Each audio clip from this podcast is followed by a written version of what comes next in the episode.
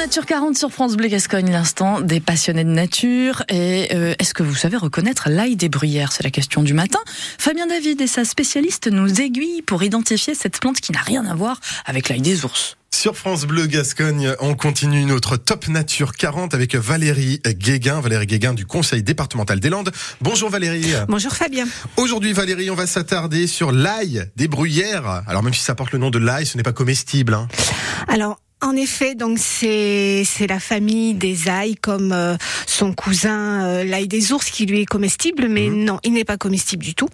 C'est une plante en fait qui a été euh, décrite par le, le, fameux médecin botaniste Jean Thor, qui était landais, qu'il a donc découverte. Comme pour, on avait parlé de la plante, le faux cresson de Thor, c'est le même médecin. C'est le même médecin botaniste, voilà, qui a parcouru la lande à la découverte de plein de petits trésors botanistes. Et donc euh, cette euh, plante, elle pousse où exactement sur, au, bord des routes, dans les prairies, ces endroits-là? Alors euh, déjà, c'est une plante qu'on ne va retrouver que au niveau de la péninsule ibérique, donc euh, nord-ouest de l'Espagne, Portugal, et au quart sud-ouest de la France, donc euh, très localisée. Mmh.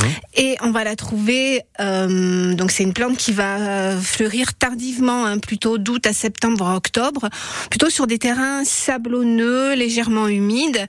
Et ben, autrefois, il était très répandu dans, ben, dans la, la, lande de Félix Arnaudin, puisque c'était c'était de la lande à perte de vue. Aujourd'hui, c'est vrai qu'on va le retrouver essentiellement euh, sur des habitats de substitution, donc les bords de route, les pare-feux, euh, sous les lignes électriques, les bords de parcelles. Euh, donc voilà. Là où il y a le moins d'activité humaine, en quelque sorte. Et eh ben là, en fait, où on est plus sur de la lande, voilà, où on est sur un milieu, on va dire non boisé. On le mmh. retrouve parfois dans, dans des parcelles de pin, mais quand on est sur des jeunes boisements il arrive à se développer.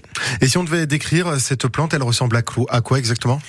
Alors, bah, c'est de la même famille que les ailles, hein, pour ceux qui, qui connaissent. Donc, en fait, elle va, c'est, il y a un bulbe, euh, sa tige elle est dressée et euh, bah justement, en septembre-octobre, on va avoir une fleur, enfin, on va avoir une, une, une, une tête globuleuse de fleurs euh, blanc jaunâtre qui va s'épanouir et qu'on peut voir régulièrement sur les bords de route de la Haute-Lande en particulier. Et alors cette plante, est-ce qu'elle disparaît petit à petit? Parce que vous nous disiez qu'elle est très localisée, elle a toujours été aussi localisée? Alors c'est une plante endémique, ça veut dire qu'en effet, ces exigences écologiques font qu'elle est bien sur ce territoire, on va dire, de la péninsule ibérique. Donc autrefois, elle était beaucoup plus répandue. Aujourd'hui, elle est plutôt, on va dire, euh, sur les, les, des, habitats où elle se développe, les bords de route, euh, parce qu'elle trouve ces habitats pour l'instant qui lui sont favorables. Euh, et donc, en particulier, la gestion qui est menée sur l'entretien des bords de route est tout à fait compatible puisqu'elle s'épanouit euh, plutôt en fin de saison. L'ail des bruyères, cette plante à bulbe blanc jaunâtre un petit peu. Merci beaucoup d'avoir été avec nous, Valérie Guéguin. Avec plaisir.